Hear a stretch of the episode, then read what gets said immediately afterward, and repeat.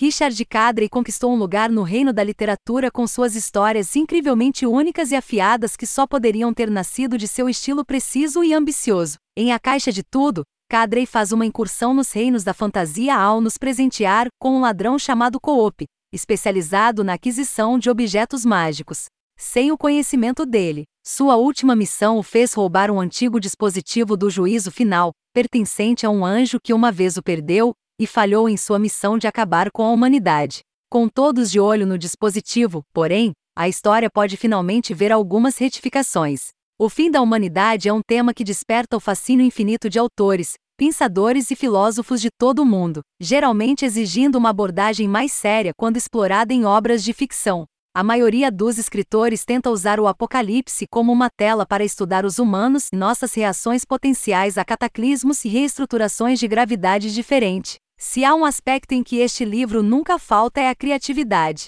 A trama principal em si, seguindo as dificuldades de Coop e a caça de todos pelo dispositivo do juízo final, é igualmente fascinante e hilária. Uma página fará você rir alto, a próxima fará você suspirar de admiração, e a terceira fará você refletir sobre se há ou não alguma verdade em tudo isso.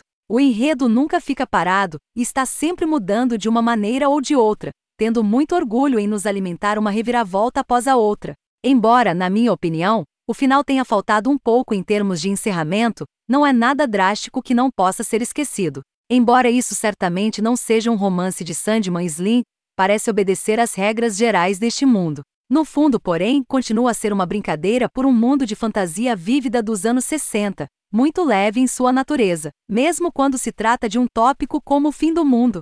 Falando nisso, achei muito revigorante ler um livro apocalíptico sem toda a desgraça e melancolia da maioria dos outros romances do gênero. Em última análise, parecia que Richard Cadrey usou The Everything Box como uma tela para deixar sua imaginação correr solta, livre e sem restrições, criando algo bem diferente do que estamos acostumados a ver dele, com todas as coisas sendo ditas e feitas. The Everything Box de Richard Cadrey é um romance projetado principalmente para entreter o leitor e fazê-lo rir alto da primeira à última página. Não tem ambições de ser lembrado como um clássico ou algo do tipo. Em vez disso, ele se concentra em ser o romance de fantasia mais hilário possível, enquanto gira em torno de magia misteriosa, criaturas paranormais e o apocalipse.